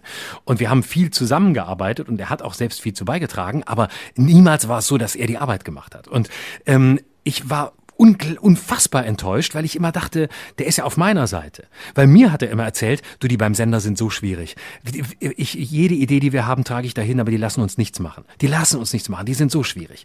Und letztlich hat er ein doppeltes Spiel gespielt. Das heißt, der hat dem Sender erzählt, Schröder ist ein fauler Sack und er hat dem Sender äh, und, und er hat mir erzählt, der Sender ist so schwierig, der will alles nicht. So, das heißt, ich hatte es mit jemandem zu tun, der einfach Menschen ganz gezielt manipuliert und der sich auch Menschen sucht, die manipulierbar sind und ich war es, weil ich jung war. Und ähm, das war furchtbar enttäuschend. Das hat mich auch wirklich ähm, äh, ja einige Rückschritte gekostet. Ähm, und später habe ich dann gesehen, wie der Typ lebte und drauf war und habe das dann verstanden. Und trotzdem, und jetzt kommen wir wieder zu dem, was dich gerade so verwundert hat, trotzdem würde ich immer die Ursache bei mir selbst sehen und sagen, na ja, aber der Punkt ist doch eigentlich, ich habe mir doch auch jemanden gesucht, der so agiert hat. Die Frage ist also, was habe ich mir in jemandem gesucht, der mich in dieser Art und Weise instrumentalisiert und manipuliert hat? Warum habe ich mir diese Person gesucht? Welche Lehrstelle hat diese Person Person gesucht? Was war mein Vorteil, mich täuschen zu lassen und am Ende enttäuscht zu sein? Das wäre für mich immer die produktivste Frage. Ja, ich will aber, dass wir mehr Mut haben, uns zu ärgern, wenn wir über dieses Thema sprechen. Okay, ich dann übernimm du doch mal den, den ärgerlichen Part. Ja, das ist der zweite Schritt, den du meinst, den ich sehr klug finde, um sich zu schützen und sich auch zu bewahren vor den Verletzungen, die das mit sich bringt. Aber ich weiß nicht, ob es Selbstbetrug ist, denn ähm, ich habe es erlebt, und das ist für mich die größte Enttäuschung in meinem Leben gewesen, dass Menschen, die ich sehr geliebt habe und denen ich sehr aufrichtig und ähm, offen begegnet bin, mich verraten haben. Ähnlich wie du das gerade geschildert hast. Und äh, die mich nicht nur verraten haben, sondern die mich auch verleumdet haben als etwas, was ich nicht bin, um ihr eigenes schlechtes Verhalten reinzuwaschen und mich darzustellen wie jemand, der schuld wäre. Und das finde ich ist das Schlimmste, was man jemandem antun kann. Denn ähm, es ist nicht nur Missbrauch und eine Manipulation, sondern es ist auch ein schönes Modewort, eine Täter-Opfer-Umkehr. Und es ist der bewusste Versuch, jemandem zu schaden, obwohl man weiß, dass dieser Mensch einem nie etwas Böses wollte oder vielleicht sogar Gutes getan hat. Und ähm, du wirst dich jetzt sehr wundern, wenn ich das sage. Eine Person in meinem Leben, die das getan hat, ist meine Mutter der ich ähm, für alles, was sie in meinem Leben getan hat, sehr dankbar bin, die ich unglaublich liebe, weil sie meine Mutter ist, die mich aber auch in einem sehr frühen Alter verraten hat und enttäuscht, nämlich als ich mit drei Monaten ins Kinderheim abgegeben wurde für mehr als 18 Monate. Und das ist immer noch ein ganz ähm, großer, wichtiger Prozess in meinem Leben, der nicht abgeschlossen ist und mit dem ich sehr arbeiten muss, um sowohl meiner Mutter die Chance zu lassen, sich ähm, zu rehabilitieren, was schon längst passiert ist, aber auch mir äh, die Möglichkeit zu geben, ihr zu verzeihen. Und das ist wirklich sehr, sehr schwer. Das ist nicht, wie du dir vorstellen kannst, einfach so von heute auf morgen zu machen. Und das andere, wo, wo, ich es erlebt habe, war, war eine Beziehung, in der ich einfach ähm, betrogen wurde, sehr lange Zeit.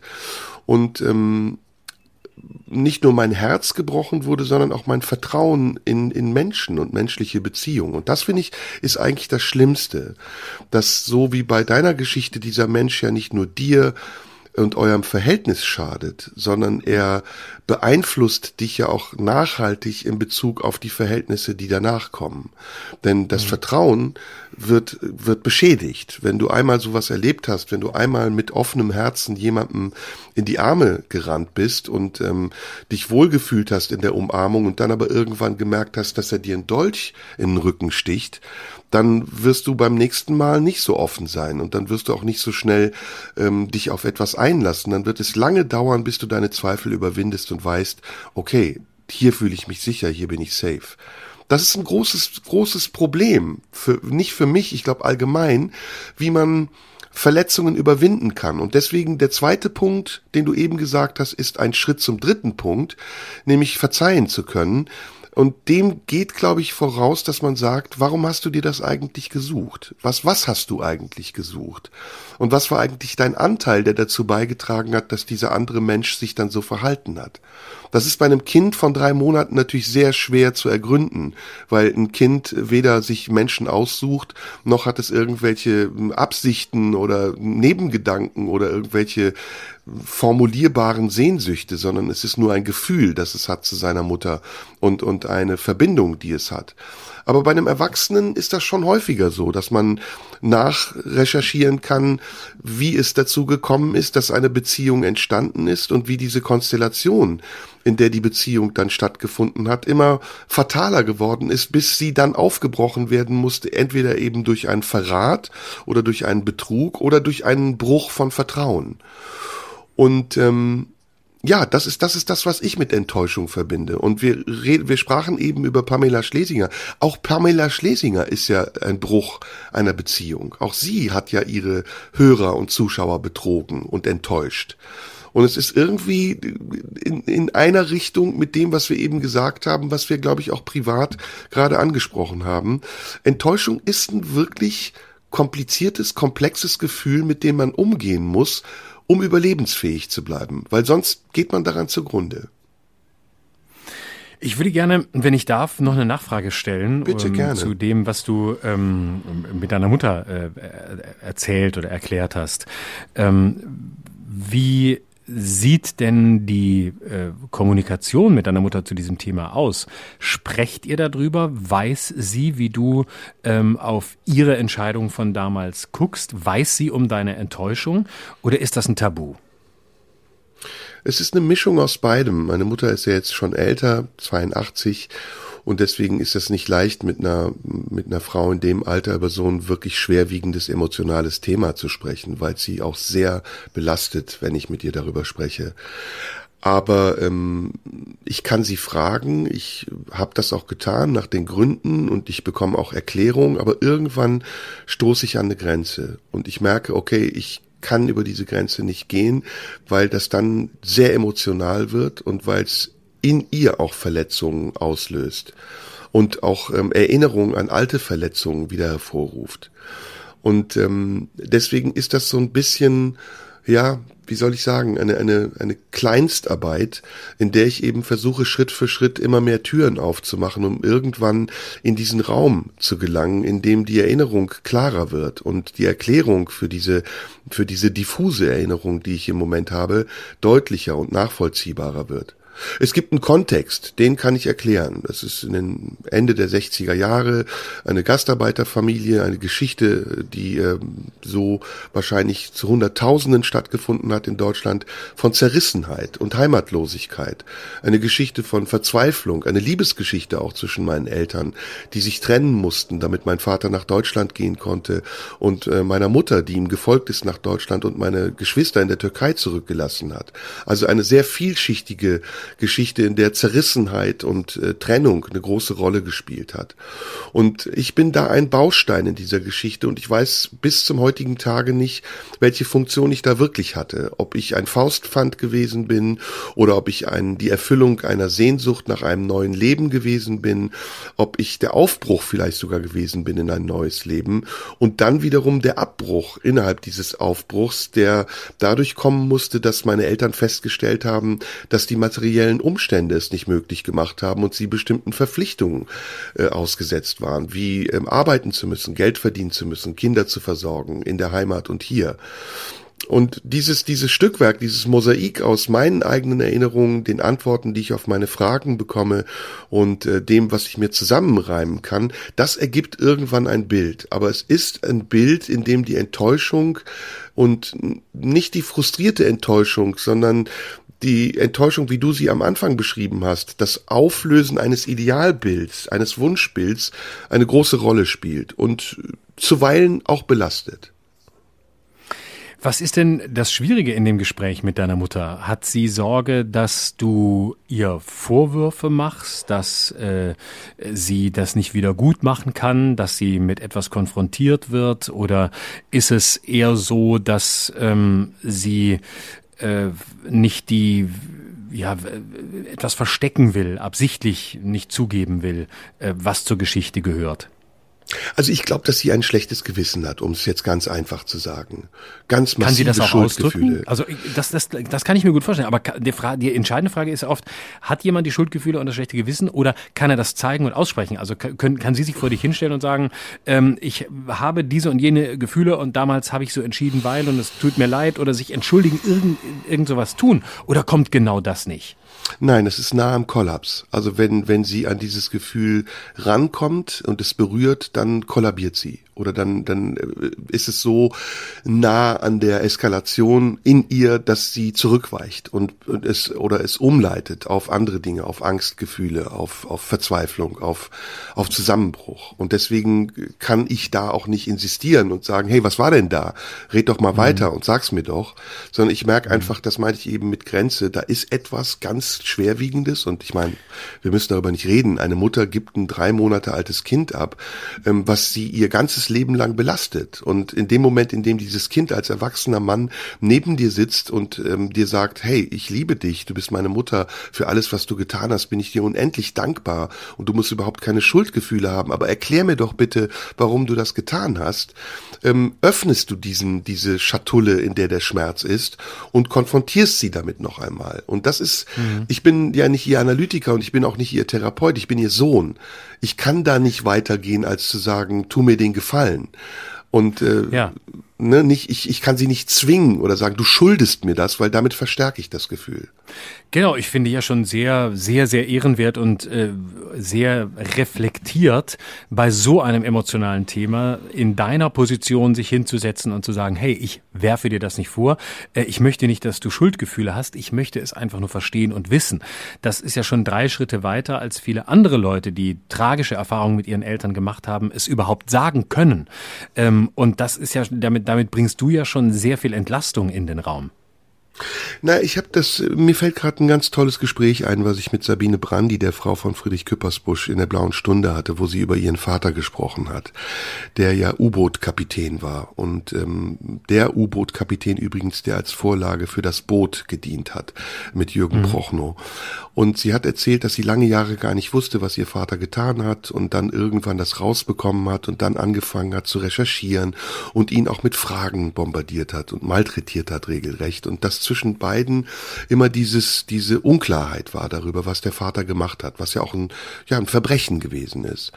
Und ich habe irgendwann aufgegeben, ähm, meinen Eltern Vorwürfe zu machen innerlich. Also ich habe es ja nicht konkret gemacht, sondern ich habe sie gefühlt. Mein Gefühl zu meinen Eltern war lange Jahre vorwurfsvoll.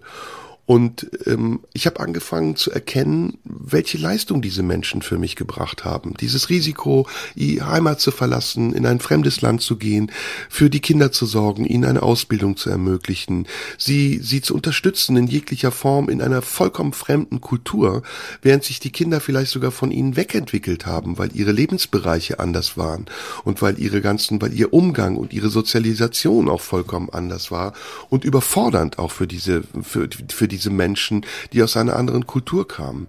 Und irgendwann, es ist noch gar nicht so lange her, ähm, das hat vielleicht auch was damit zu tun, dass ich ja schon seit längerer Zeit auch, so traurig sich das jetzt anhört, Abschied nehme von meinen Eltern und versuche mein Verhältnis zu ihnen zu vervollständigen habe ich das Bedürfnis gehabt, ihnen ganz offen und ehrlich zu sagen, wie sehr ich sie liebe. Und habe meinen Vater auch in den Arm genommen, habe ihn gestreichelt und gesagt, du bist für mich wirklich der beste Vater, den ich haben kann. Es gibt keinen anderen Vater, den ich mir vorstellen kann. Und alle Fehler, die wir vielleicht gemacht haben, ich, du, wer auch immer, die sind vergangen. Und wir haben Gutes vor uns und vielleicht einiges, woran wir uns nicht mehr erinnern müssen, weil das, was uns bevorsteht, etwas ist, worauf wir uns freuen sollten hatten. Und ähm, wir haben beide viel geweint und es war wie eine Reinigung, es war wie eine Katharsis, dass mein Vater von mir diese Erlösung bekam und meine Mutter auch. Auch meine Mutter, ähm, die ähnlich, glaube ich, wie er Schuldgefühle hat, aus einer anderen Perspektive, weil mein Vater ist ja nicht unbeteiligt gewesen an dieser ganzen Geschichte. Ähm, auch ihr habe ich versucht, das zu geben, aber es hört damit nicht auf. Also deswegen habe ich gesagt, ich habe natürlich weiter gefragt, warum ist das so gewesen? Und ohne, dass ich mich zum Staatsanwaltschaft über mein Schicksal aufgespielt habe, sondern eher wie jemand, der sie verteidigen will. Also eher wie ein Anwalt meiner Eltern, der sagt, hey, ich mhm. möchte wissen, was ihr getan habt, damit ich das auch für mich rechtfertigen kann.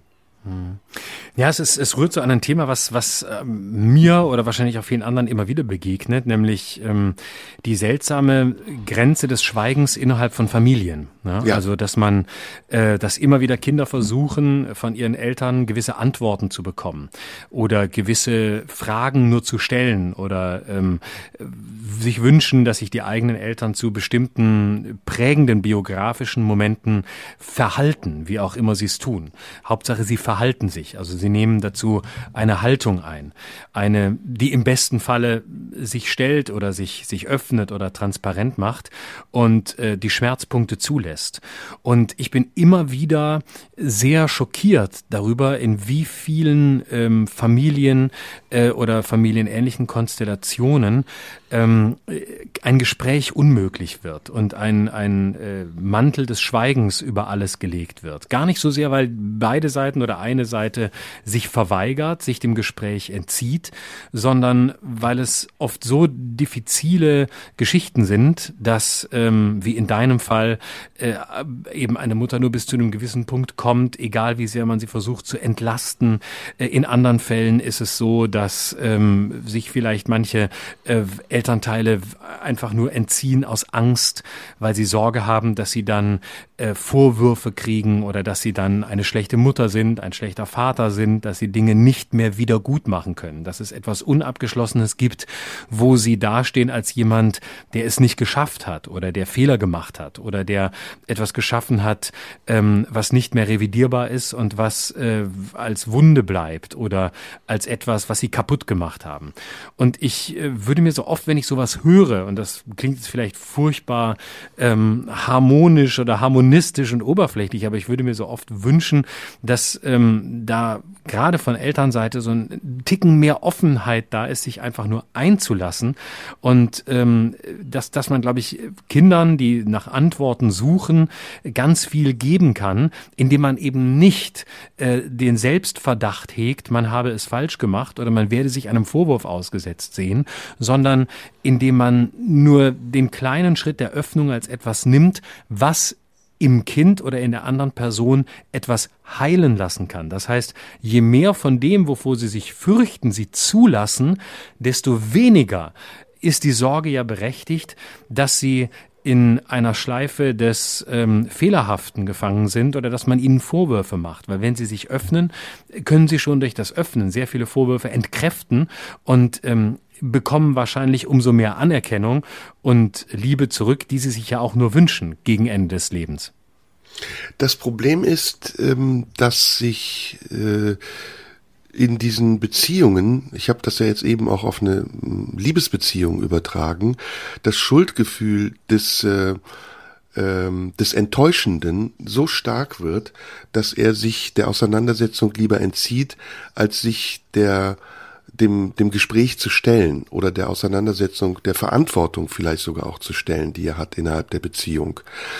Die Frage ist, was ist die Verantwortung? Was weine ich damit? Ich hatte eben, als du gesprochen hast, ein Bild im Kopf, was mir nochmal verständlich gemacht hat, wie ich mich gefühlt haben muss, als ich drei Monate alt war und meine Mutter gesagt hat, ich gebe den Jungen jetzt ab. Ich habe ähm, vor ein paar Jahren, vor zwei Jahren, war ich auf einer Grillparty bei Freunden und da war ein Pärchen dabei mit ihrer Tochter und zwei andere Freunde von mir. Und das Baby war total süß. Es war ein ganz bezauberndes kleines Baby und wir haben so gesprochen und irgendwann habe ich gefragt, wie alt ist denn euer Kind? Und dann hat die Mutter gesagt, drei Monate.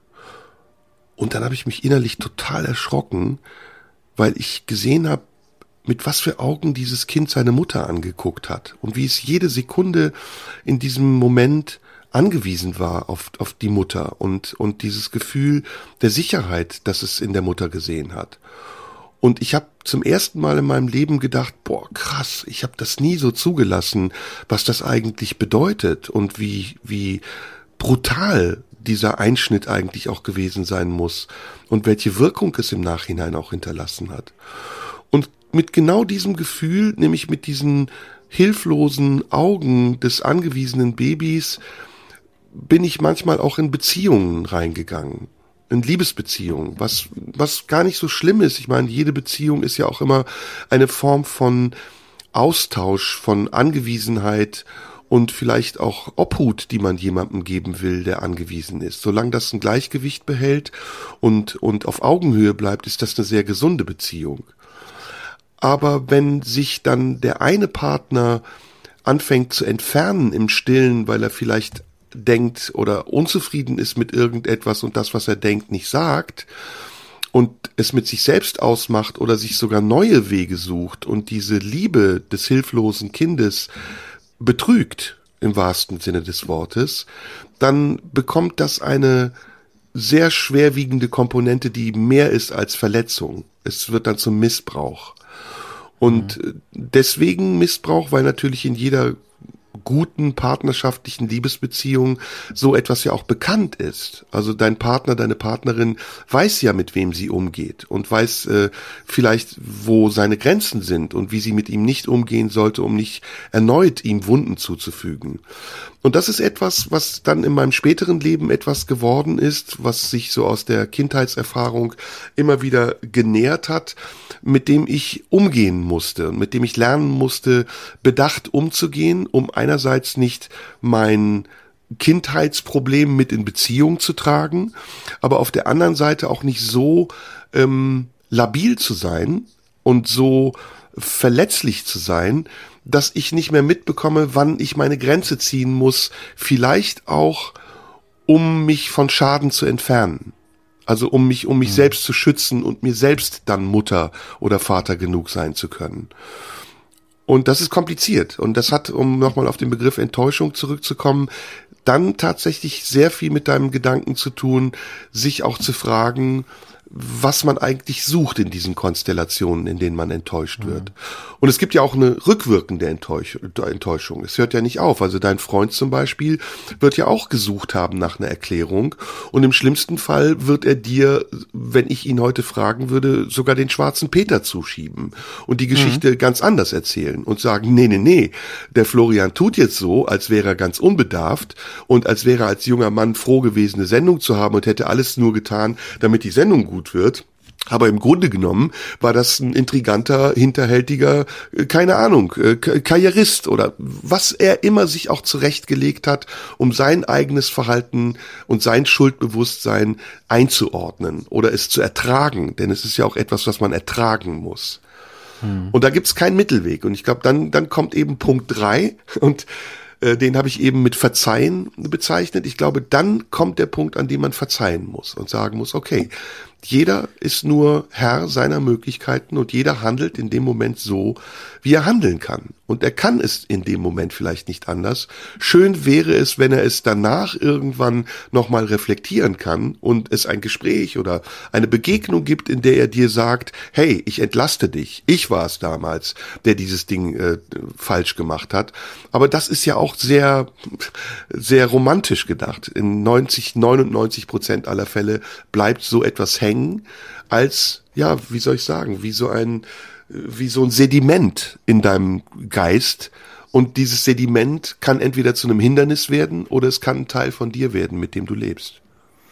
Ich dachte eben, ähm, als du das erzählt hast, ähm, ich glaube, ich bin jemand, der häufig enttäuscht hat, weil er nicht enttäuschen wollte. Und äh, weil ich unbedingt vermeiden wollte, dass Menschen von mir enttäuscht sind, ähm, war es dann umso schlimmer. Und ähm, weil ich äh, niemandem äh, diese, diese Qual der Enttäuschung antun wollte und weil ich immer den Eindruck hatte, ähm, wenn du jemanden enttäuschst, dann ähm, kündigt der andere die Beziehung auf. Ähm, weil äh, so belastbar ist das Ganze nicht. Und äh, es ist ja doch alles sehr volatil. Und äh, da magst du recht haben, das mag vielleicht von, von der Grundenttäuschung der, der frühen Trennung meiner Eltern mit herrühren, ähm, dass ich immer dachte, du musst, äh, du musst immer, du musst das alles perfekt machen, du darfst nicht enttäuschend sein. Und ähm, das führte aber paradoxerweise dazu, dass ich ähm, eben gar nicht zu dem stand, was ich zum Teil falsch gemacht habe, äh, sondern alles immer versucht habe, so unter den Teppich zu kehren und, so, und, und dann Begründungen zu finden. Also das fing bei Kleinigkeiten an. Also du weißt, ich neige manchmal dazu, ein bisschen zu spät zu kommen und äh, ich neige auch manchmal sehr stark dazu, zu spät zu kommen, wobei es besser geworden ist, war früher krasser. Und als ich noch richtig zu spät kam, also halbe, dreiviertel Stunde und so, dann war ich fast nie in der Lage zu sagen, hey, sorry, es tut mir leid, ich bin zu spät. Äh, tut mir leid, dass ich dich jetzt damit enttäusche, indem ich dich habe warten lassen, sondern ich habe habe dann so äh, getan, ja, das war jetzt nicht zu ändern, da gab's höhere Mächte, äh, äh, da war jetzt noch dies, das ist jetzt halt so, aber jetzt bin ich ja da. Ne, so dass der andere dann sagt, sag mal, bist du nicht mal in der Lage, hast du nicht mal Respekt vor meiner Zeit, die ich auf dich warte, bist du nicht mal in der Lage, dich zu entschuldigen? Und äh, ich wollte aber die ausgelöste Enttäuschung aus Angst vor genau dem Schuldgefühl, das du vorhin angesprochen hast, aus genau dieser Angst vor dem Schuldgefühl wollte ich diese Enttäuschung erst gar nicht Raum greifen lassen, habe aber stattdessen ähm, die Verantwortung von mir geschoben und beim anderen den Eindruck erweckt, es sei mir scheißegal. Und ich bin, ist, ist einfach ein kalter Fisch, der Typ, der kommt hier an und dem bin ich wurscht. Das, ja, es war jetzt halt so, Pech gehabt, aber hier bin ich, äh, sag mal froh, dass ich überhaupt gekommen bin. Und bin dann eher in so eine, in so eine arrogante Haltung verfallen, statt einfach zu sagen, ey, so war's, es tut mir furchtbar leid. Und so bin ich ganz vielen Enttäuschungen im Leben ausgewichen, ähm, auch indem ich dann eben zum Teil äh, täuschend agiert habe und später die umso krassere Enttäuschung hervorgerufen habe, die ich komplett hätte vermeiden können, indem ich von Anfang an dazu gestanden hätte. Insofern würde ich äh, anders als zu Beginn sagen, ich glaube, ich war lange Zeit eher ein Enttäuschungsvermeider und dadurch umso enttäuschender für viele Menschen. Jetzt lass uns mal ähm, fast zum Schluss ähm, Butter bei die Fische. Wann habe ich dich enttäuscht? Gibt es Enttäuschungen, die du mit mir erlebt hast? Oh, gute Frage. Mm. Mm, mm, mm, mm. Nee, es fällt mir jetzt so. Habe ich nämlich auch gedacht. Also wenn ich dich da sofort, bevor du was sagst, bevor du was findest, äh, wenn ich dich ergänzen darf oder es mitbeantworten darf, weißt du, warum ja. ich nämlich auch nichts finde? Mir fällt wirklich nichts ein. Ja, weil wir transparent sind. Also weil ich das Gefühl habe, ich habe es mit dir zu tun und nicht mit einem Abbild von dir. Genau. Ja, und weil, weil wir uns das auch, ähm, weil wir uns das ja auch äh, im, im Zweifel offen sagen, selbst wenn wir, selbst wenn wir irgendwas, äh, ähm, irgendwas mal doof finden, sprechen wir das ja an. Also ich habe ja, zum, du erinnerst dich, du hattest mal äh, vor, vor der Sommerpause irgendwann von mir so ein, so ein Stand-up gesehen, wo ich mich über die Autoren des offenen Briefs zum Ukraine-Krieg lustig gemacht habe.